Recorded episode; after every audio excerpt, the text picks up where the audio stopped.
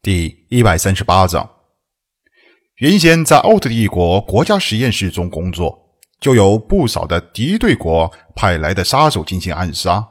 可惜奥特帝国的首都星防护是如何的严密，那些杀手组织，所谓金牌杀手，在超级大国的国家机器面前，简直什么都不是，根本就没有人能够真正接触到国家实验室的重要区域。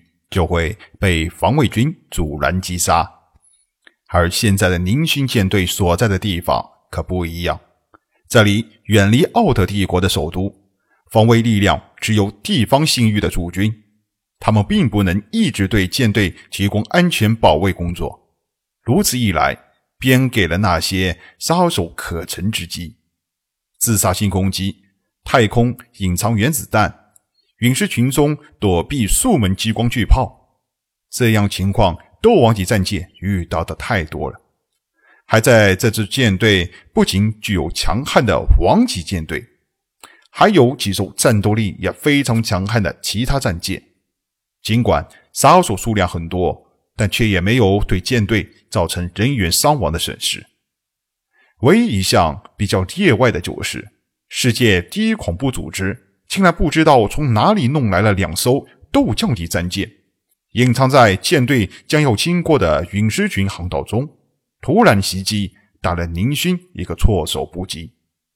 当时的情况非常的危险，四艘比对方级别低的斗族级运输舰无一例外的当场便报废了。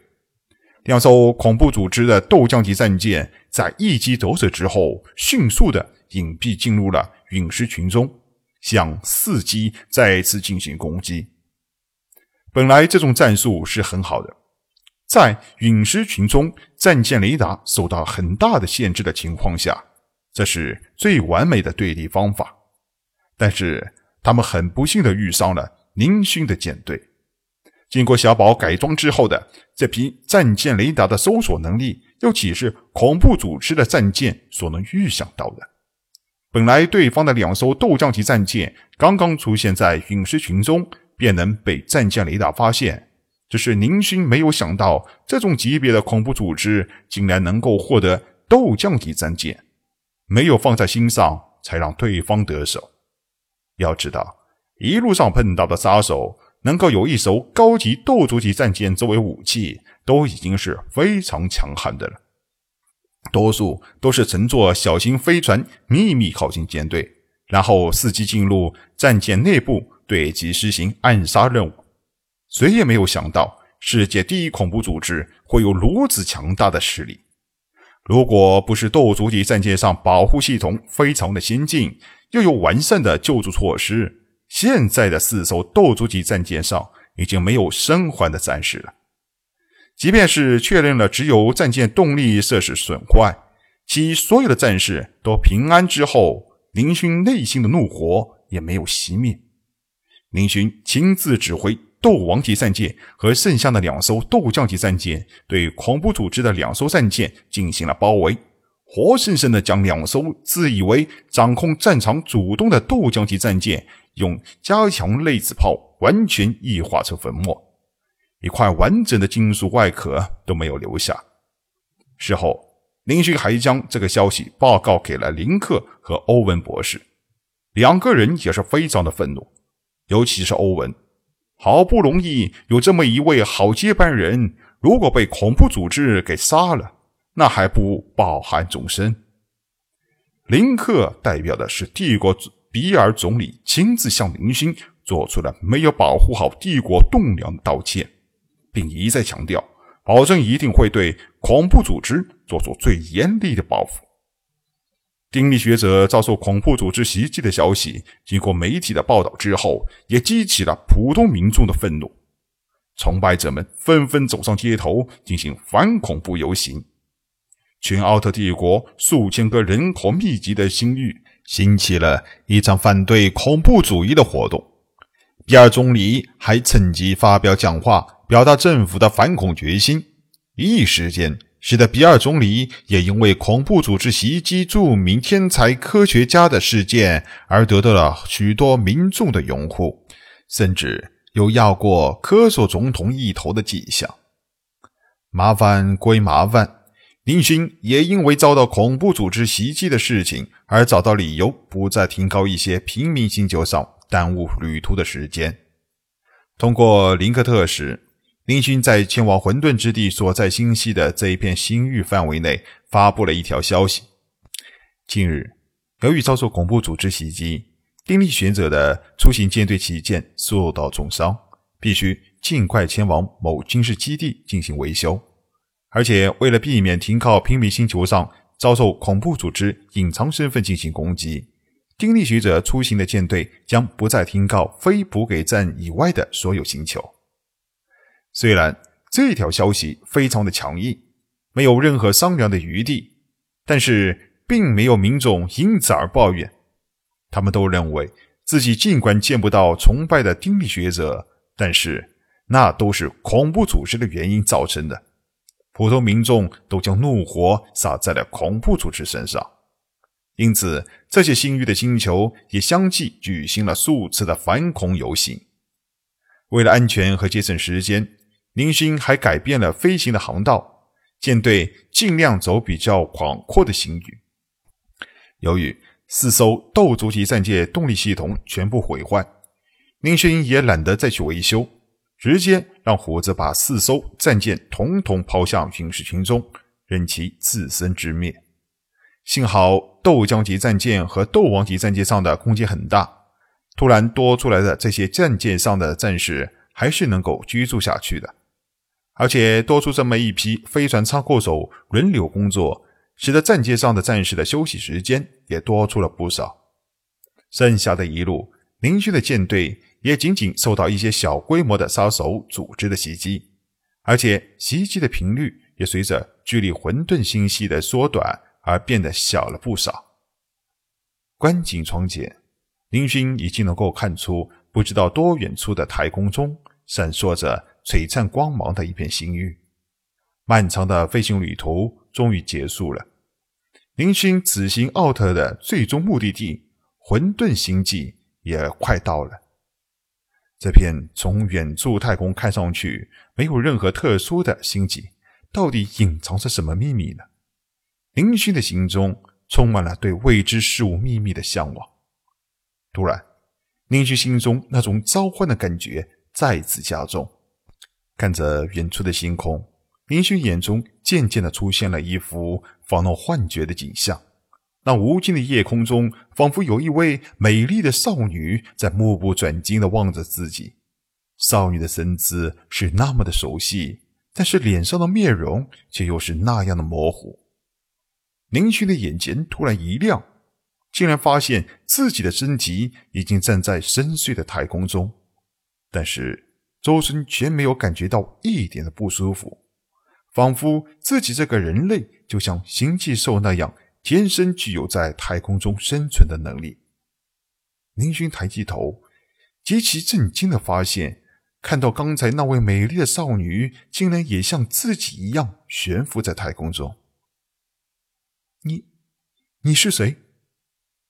林勋不知道为什么，竟然不由自主的喃喃自语，却又不知道自己为什么要这么问。那美丽的少女已经来到宁勋面前。但令人吃惊的是，宁勋却仍旧看不见对方的面容，只是心中熟悉的感觉依旧是那么的剧烈。呵呵，少女在太空中竟然发出银铃般的笑声，宁勋听到这笑声更是一愣。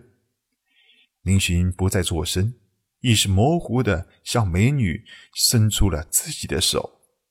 那美丽的少女竟然没有丝毫躲避的动作。随着林勋的手向少女的脸庞的靠近，林勋清楚的感觉到自己心脏的跳动在加剧。林勋不知道为什么，心中非常的清楚，只要自己能够碰到眼前的这位少女，少女的面容就会显现出来。就在林青的手将要触碰到少女的一瞬间，少女竟然诡异的消失掉了。深邃的夜空中，只剩下林勋一个人悬浮着，四周静悄悄的，只有远处的几颗星星闪亮着微弱的光芒。啊！别，不要走！请问，请问你告诉我，你是谁？不知道为什么，林勋只觉得心中仿佛被撕裂一样的痛苦，大吼道：“我，我又是谁？你是谁？我是谁？不对，我我们是谁？我们是谁？你告诉我，请你别走！”可是，无论林星如何挣扎，少女的身影依旧没有再次出现。林星。林星，你怎么了？一阵夹杂着关心的声音响起。林勋抬起头，发现小宝那副熟悉的面孔出现在自己的面前。看看四周，林勋竟然发现自己竟然倒在了观景窗的前面的地上。周围聚集着怪博士和一群兽人佣兵团中的战士，他们个个脸上都露出了紧张和关心的神色。望着这一张张熟悉的面孔，林勋感动不已。这群跟着自己浪迹天涯的兄弟，才是自己最宝贵的财富。什么狗屁金钱、权力，在这真挚的感情面前，什么都不是。我刚才是是怎么了？林勋感觉到身体没有任何的不适，但是刚才出现在面前的景象，却又是那么的熟悉。仿佛就是真实发生在刚才一样。确认了林旭身体上确实没有什么大碍，小宝又再次恢复到原先那种欠揍的模样。啊啊！本天才怎么知道你刚才为什么抽风？哼！说完，头一扬起，不再说话。怪博士走上前来，仿佛深有研究的看看林勋的脸色。按照老头子我多年的研究，你刚才是晕了过去，或者说是受到了某种刺激而产生的幻觉。靠！林勋正想狠狠的抽怪博士一顿，刚才的情形不是晕过去，还能是怎么解释？懒得再和两人扯淡，林勋向观景窗外望去，只剩下三艘战舰的编队。已经进入了混沌星际中的混沌之地警戒区外。尊敬的子爵大人，我们是奥特帝国驻守混沌星际星域的主君，在此向您的到来表示真挚的欢迎和崇高的敬意。愿宇宙之神保佑大人。总指挥舱中的舱室中的通讯器中出现了地方驻军的影像，一群穿着整齐的奥特帝国。军装的战士向林勋行礼，领头的年轻军官大概也是林勋的崇拜者，神情看上去显得非常的激动。林勋整整身上的礼服，面带微笑：“你们好，非常高兴见到你们。呃，我们现在需要进行科学考察，所以请你们允许我们舰队进入。”是。驻军非常恭敬的向林勋行礼。本集播讲完毕，欢迎收听由主播奔向地平线录入的科幻小说《星际乞丐》，后面的内容将会更加精彩，敬请期待。